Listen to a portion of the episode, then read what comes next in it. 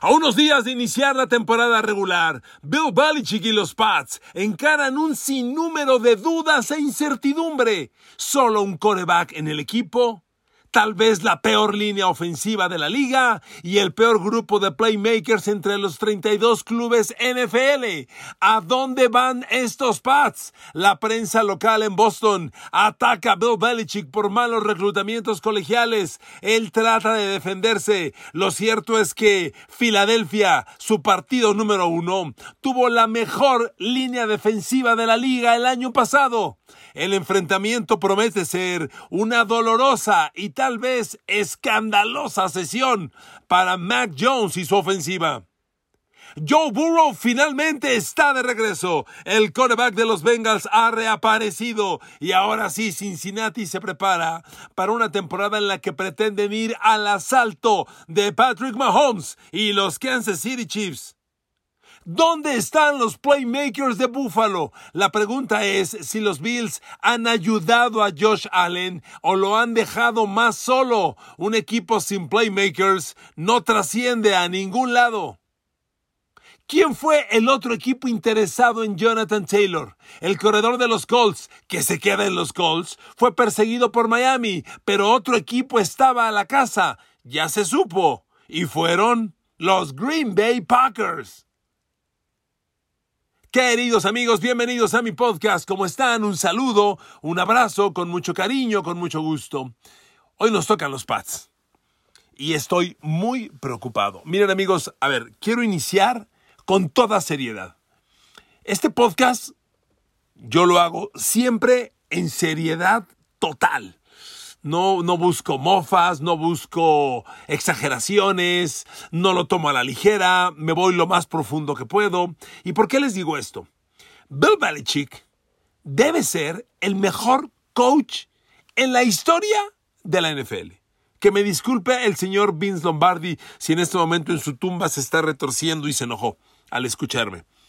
Bill Belichick debe ser el mejor coach en la historia de la NFL es el Bill Belichick que con Tom Brady llegó a nueve Super Bowls y ganó seis. Espectacular, espectacular. Desde que se fue Tom Brady, la historia es otra. Y Nueva Inglaterra no solo ha caído, sino que yo empiezo a detectar un Bill Belichick. Ay, ¿cuál es la palabra correcta? Desde que preparaba este podcast, no encuentro la palabra correcta. Un Belichick errático, un Belichick sobrado, un Belichick desinteresado. A ver, amigos, si usted me hace el favor de escucharme con relativa regularidad o con cotidianidad, estará de acuerdo conmigo. Ya les dije a todos, Nueva Inglaterra probablemente tenga la peor línea ofensiva de la liga. Pero esto se los dije desde marzo, cuando estábamos analizando el draft. Y yo les decía, Belichick tiene que abrir con un tackle, no, el tackle izquierdo, un nuevo tackle izquierdo. Bueno, llegó el draft y Belichick no tomó ningún tackle ofensivo. Tomó tres linieros ofensivos, ajá, un centro y dos guards. Y ahora uno de esos guards intenta ajustarlo a tackle, transición que casi nunca se ve en la liga. Y me refiero al novato Siri Sao, que reclutó Belichick como guard y ahora está tratando de que juegue de, de tackle, cosa que no ha funcionado. Miren amigos, tan solo en los, en los últimos dos juegos de pretemporada, la línea ofensiva de los Pats aceptó seis capturas de coreback. Públicamente se dijo que en el último partido, el del viernes pasado, no jugaba Mac Jones porque Belichick tenía temor que la línea ofensiva siendo tan mala castigaran mucho a su coreback. Imagínese, imagínese. Bueno, pero eso no es todo. Ahora le doy más contexto al tema línea ofensiva. Llega el corte del, del, roster, los 53 jugadores, y Nueva Inglaterra se queda con un coreback. ¿O no? Mac Jones, sin suplentes. ¿Cómo? ¿De qué me hablas? ¿Quién hace eso? ¿Cuándo se ha visto? Los Pats. Los Pats. Y tomaron el enorme riesgo de que tus dos corebacks, los que estaban proyectados para el 2 y el 3, Bailey Zappi y Cunningham, los das de baja y esperas que nadie los tome y un día después recuperarlos. Aquí hay un proceso que se llama waivers y en el waivers, cuando tú das de baja un jugador, toda la liga decide si le interesa o no ese jugador. Es decir, los 32 equipos dicen, no me interesa, no me interesa, no me interesa. Y si nadie lo quiso, entonces puede regresar a tu equipo. Imagínense el riesgo que tomó Belichick cortando a Bailey Zappi, su coreback 2. ¿Qué tal si alguien lo toma? Nadie lo tomó. Pero el movimiento es muy extraño. Un equipo que se quede con un, un coreback, por Dios. Bueno, otro, ese es otro tema, ahí se los dejo. Siguiente tema. Le digo que en el draft Nueva Inglaterra necesitaba tackles ofensivos. Bueno, ya mencioné, no tomó ninguno. ¿Sabe cuántos pateadores tomó? Dos. No uno, dos. Nunca en mi vida había visto un equipo que el día del draft tomara dos pateadores. Sí, señor, dos. O sea, necesitas tackle hoy, hoy, 31 de agosto, los tackles están fatales. Ah, pero el día del draft, que era cuando podría renovar el equipo, no tomó ninguno, pero sí tomó dos pateadores. Dios santo. Bueno, también les mencioné yo que había una saturación de corredores. Belichick reclutó el año pasado dos corredores, este año firmó en agencia libre uno, luego cambió por Ezekiel Elliott, hace dos años también reclutó otro par, y uno dice, bueno, tanto corredor joven, ¿sabe de todos estos novatos que había reclutado en los últimos años, cuántos se quedaron?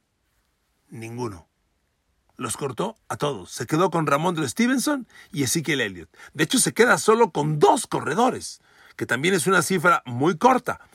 Dos corredores. Pero, ¿por qué le menciono esto? A ver, si el año pasado usaste una cuarta y una sexta de draft en corredores y hoy los cortas, son selecciones de draft tiradas a la basura.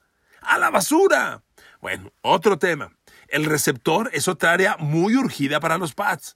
En abril buscaban un receptor, día del draft. Llegamos al draft y se le ocurrió tomar a un tal Taekwon Thornton, el año pasado quiero decir, el año pasado, Taekwon Thornton, que el año pasado casi ni jugó y este año ya lo mandaron a la reserva de lesionados. ¿Y por qué sacó este tema? Cuando Belichick tomó a Taekwon Thornton, estaba disponible George Pickens, el de los Steelers. Y ya les he platicado que hace tres años, cuando Belichick tomó a Nikhil Harry, que ahora está cortado y fuera de la liga, ni siquiera está jugando en la NFL. Y fue un receptor que Belichick tomó en primera de draft hace tres años. ¿Sabe quién estaba disponible cuando Belichick tomó a Nikhil Harry? Divo Samuel. Yo le pregunto a usted, fan de los Pats, en este momento, ¿cómo le caería que Mac Jones en este momento tuviera de receptores a Divo Samuel y George Pickens? Bueno, pues Belichick los tuvo en el draft, los despreció y prefirió reclutar a Nikhil Harry y a Taekwon Thornton. Nikhil Harry está buscando a qué dedicarse porque ya lo cortaron en toda la liga y Taekwon Thornton por segundo año a la reserva de lesionados. Ahora dígame, hagamos una conclusión de todo esto. Una conclusión. No hay tackle ofensivo. No reclutas a ningún tackle. Reclutas dos pateadores cuando necesitas tackle. Está Divo Samuel, vas por Nikhil Harry. Está George Picken, vas por Taekwon Thornton. Reclutas muchos corredores, los cortas a todos. Amigos, ¿de qué estamos hablando? Dígame usted. Si usted no lo sabe, permítame decirle, soy fan de Nueva Inglaterra. A mí este equipo me gusta, lo quiero. Soy fan desde que iba a la secundaria. Y, no me lo tome a, a soberbio. Conozco muy bien a los Pats. Muy bien. Lo que usted quiera que hablemos de los Pats, pídamelo. No es que le haga yo al sangrón que me lo sé todo. Pero desde los setentas me lo sé todo. Lo que usted quiera.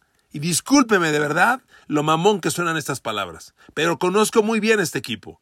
Nunca había visto un desorden así. Pero además, amigos, estamos hablando de, de, decisiones absurdas, injustificables. Un año después de que se le ocurrió a Belichick que un coordinador defensivo iba a mandar las jugadas ofensivas cosa que también jamás se ha visto en la historia de la liga, pero que él ejecutó y que fue un rotundo fracaso. Ahora, dígame, ¿de qué estamos hablando? Yo respeto mucho a Bill Belichick. No soy nadie para cuestionar a un hombre de tal magnitud, de tal historia, de tales victorias. Hombre, seis Super Bowls. Pero ojo, ese fue el Belichick con Brady. Sin Brady, esto esto empieza a enloquecer, se los digo de verdad. Y ojo, voy a cambiar ya de tema. Ojo, en dos domingos, Nueva Inglaterra abre, temporada contra Filadelfia, el equipo que el año pasado tuvo 73 capturas de coreback. 73. Ya le dije que en esta pretemporada Nueva Inglaterra, nada más en los últimos dos juegos, aceptó seis capturas. Bueno, hace ocho días, el jueves de la semana pasada, en el scrimmage interno, es decir, ofensiva titular contra defensiva titular en los Pats, aunque no hay capturas de coreback en, los entrenamientos, porque nadie toca el coreback, cuando la defensa gana el bloqueo y penetra, se considera que iba a haber una captura. ¿Sabe cuántas capturas iba a tener la defensa titular de los Pats contra la línea ofensiva titular de los Pats el jueves de la semana pasada? Seis capturas, nada más en el entrenamiento de la semana pasada. Ahora, retomo la idea que estaba mencionando. Los Pats abren contra Filadelfia la semana que entra. El equipo que impuso la cuarta mejor cifra en la historia de la NFL en capturas de coreback con 73. Y Nueva Inglaterra va sin tacles, aguas. Aguas, aguas. Algo muy grave puede pasar, ¿eh? Y lo estoy diciendo hoy. Y estoy argumentando mis puntos de vista. Respeto al señor Bill Belichick y agrego, lo admiro. Y, también les quiero decir, los 10 Super Bowls, los 9 Super Bowls de Bill Belichick, los narré. Y, y me da mucho gusto decirlo. Conozco bien este equipo. Nunca había visto lo que estoy viendo. Para mí, el equipo entra en una especie como de descomposición. La ofensiva, por Dios, ¿Quién puede pensar que esa ofensiva va a competir contra Rick Hill, Jalen Waddle, Tua Tagovailoa, Aaron Rodgers, Garrett Wilson, Dalvin Cook? No, no mamen. Imposible, imposible. Por Dios. Y lo estoy diciendo hoy, ¿eh? 31 de agosto. 31 de agosto. Para mí esto, esto está de locos, se los digo de verdad. Ahora, Nueva Inglaterra tiene una gran defensa. La defensa que ha armado Belichick es elite está un escalón abajo de la de Eagles y 49ers, pero un escalón nada más. La pareja de las defensivas, Matthew Judom, Josh Ushe, que el año pasado tuvo ambos doble dígito en capturas de coreback, tiene potencial para ser poderosísima. El perímetro con Cristian González, el novato, el colombiano de corner, debe subir a gran nivel, gran defensa. Nueva Inglaterra va a ser un equipo de defensiva. ¿A dónde va a llegar? A lo que alcance la defensa. No hay ataque, no hay línea ofensiva, no hay playmakers. Nueva Inglaterra el año pasado promedió 18 puntos por partido, su ofensiva. La cifra más baja desde el 2000. Le recuerdo que estamos en el 2023. Ojo, ojo, yo veo esto muy mal y lo tengo que decir. Y lo digo argumentando. A ver, en Cincinnati está de regreso Joe Burrow y esa es una gran noticia. Ahora, lo aguantaron un mes sin entrenar y creo que hicieron lo correcto. Porque el, aparente desgarro que sufrió en un entrenamiento, en una lesión sin contacto, se veía muy grave. Se echó un mes. La esa lesión fue el 27 de julio. Estamos a 31 de agosto. Un mes y un poco más sin entrenar. Ayer volvió a hacerlo y se le vio muy bien. Va a ser un Joe Burrow que a lo mejor no está en el mejor ritmo cuando arranque la temporada. Tiene de, de ayer a los próximos días para trabajar intensamente. Recuerde una cosa, el año pasado Cincinnati arrancó temporada muy lento. Su primer juego Joe Burrow lanzó cuatro intercepciones contra Pittsburgh y lo perdieron. Y eso al final de cuentas les costó. Cincinnati no puede iniciar tan lento otra vez. Pero bueno, Joe Burrow está de regreso. Ojo, le digo algo de Cincinnati muy rápido. Este equipo está haciendo las cosas muy bien. De las ocho selecciones de draft que tuvo, los ocho se quedaron en el equipo. Y hay dos novatos que la están rompiendo cañón.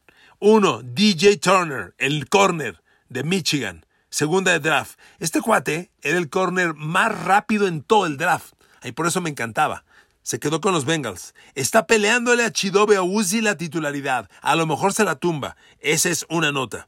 Otra, Daxton Hill, primera de draft del año pasado y nuevo safety libre ante la salida de Jeremy Bates. Daxton Hill ha lucido espectacular. Muy bien. Cincinnati trae equipo completo, renovó línea ofensiva y la última que le digo de un novato. Acuérdese, recuerde este nombre que le voy a dar. Andrei Iosivas. Este novato sexta de draft. ¿Quién iba a pensar que un receptor sexta de draft en Cincinnati pudiera quedarse en el equipo que tiene a Jamar Chase, T. Higgins y Tyler Boyd? Pues Andrei Osivas se quedó. Y este chavo, que proviene de la Universidad de Princeton, tuvo unos números espectaculares. Es un muchacho de un metro noventa y dos de estatura, no es ningún chaparrito, y además pesa 96 kilos, rapidísimo. En la pretemporada capturó 12 pases para 129 yardas y un touchdown. Y tuvo además 6 primeros y 10 generados. Cuatro de sus recepciones fueron de 15 yardas o más. Por si esto fuera poco, con el balón en las manos, provocó tres tacleadas fallidas y tiene unas manos muy certeras y agrego lo último. De sus recepciones, de sus 12 recepciones, cuatro fueron lo que llaman contested ball, balón disputado. De esos pases que van para el corner o para el receptor y que hay que pelearlos, son balones disputados, balones divididos, contested ball. De los cuatro de sus 12 recepciones fueron así. Este chavo pinta en grande. Andrei y Osivas, no lo olviden. Me voy rápido con Búfalo ahora. A ver, amigos. No tengo buenas sensaciones de los Bills. Lo lamento, Bills Mafia, lo lamento. A ver, todo lo que ocurre, por alguna razón, no es bueno. A ver, el origen de mi, de mi análisis. ¿Quiénes son los playmakers de los Bills? A ver, ¿me los dicen, por favor? Escucho. Uno, Stephon Diggs, perfecto. Dos. Dos. Dos. ¿Quién es el dos? ¿Gabriel Davis? ¿Kyle Shakir? ¿Trent Sherfield? Por favor. James Cook, el corredor que yo pensé iba a ser complementario a Devin Singletary. Singletary ya no está en el equipo, ahora está en Chicago. Y James Cook se quedó como corredor titular. Dicen que podría convertirse en un Tony Pollard. Ojalá. Más les vale, porque James Cook solito para el juego terrestre, aunque tenga Damien Harris y Latavius Murray, eso no pinta bien. Amigos, Buffalo no tiene playmakers.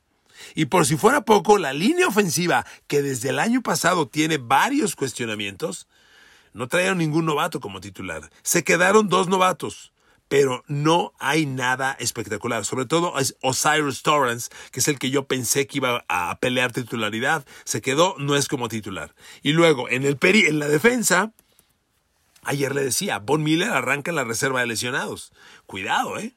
Toda la chamba queda en Gregory Rousseau que no es Von Miller Jr. Cuidado. Se fue el linebacker medio Tremaine Edmonds y lo reemplaza Tyrell Dodson. ¿Quién es Tyrell Dodson? Ya lleva cuatro años en Buffalo. Es un linebacker de rotación. Y ahora es el linebacker medio titular. Cuidado. Y otra, Kair Elam, el corner del año pasado, primera de draft de Florida. Ya estamos un año después y sigue sin ganarse la titularidad abre como mm, corner de rotación. Los corners titulares son Travis White y Dane Jackson, con el corner slot Teron Johnson. Kyrie Elam jugará en rotación. Amigos, todo lo que está pasando en Buffalo no me gusta. El, el fin de semana pasado, en el último juego de pretemporada, abrió Josh Allen. Dirigió cinco series ofensivas. Las tres primeras fueron series ofensivas de tres y nada. Tres jugadas de despeje, tres jugadas de despeje, tres jugadas de despeje. Cuidado, Bills Mafia, cuidado.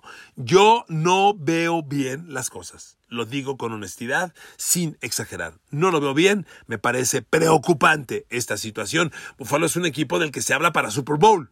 Yo creo que el equipo va a dejar de ascender, se va a estancar o incluso podría tener un ligero retroceso. Porque no puedo negar que Buffalo tiene muchísimo talento. A ver, Josh Allen, super coreback.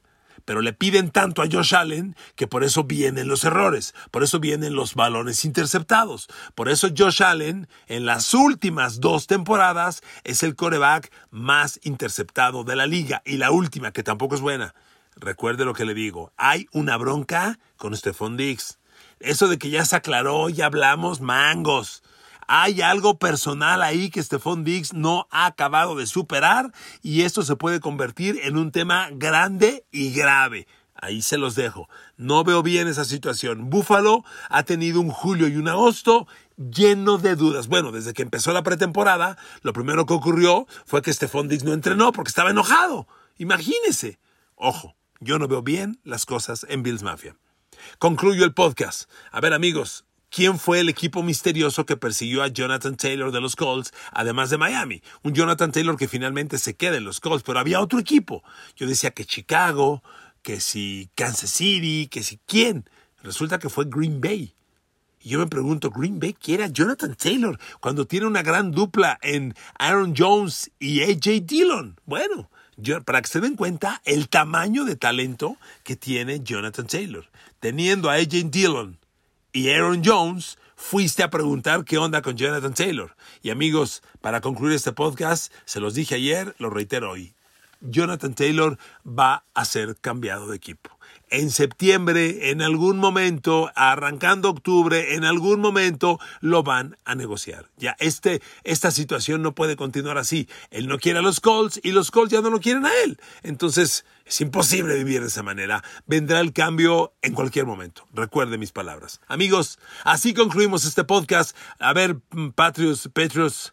Lo lamento mucho, ¿eh? Yo sé que me tiran mala onda y que si no los quiero, que no parezco fan. A ver, yo veo graves las cosas con Bill Belichick, muy graves. Y el partido de la semana 1 nos va a sacar de dudas. Gracias por escuchar este podcast. Que Dios los bendiga. Los quiero mucho. Hasta mañana.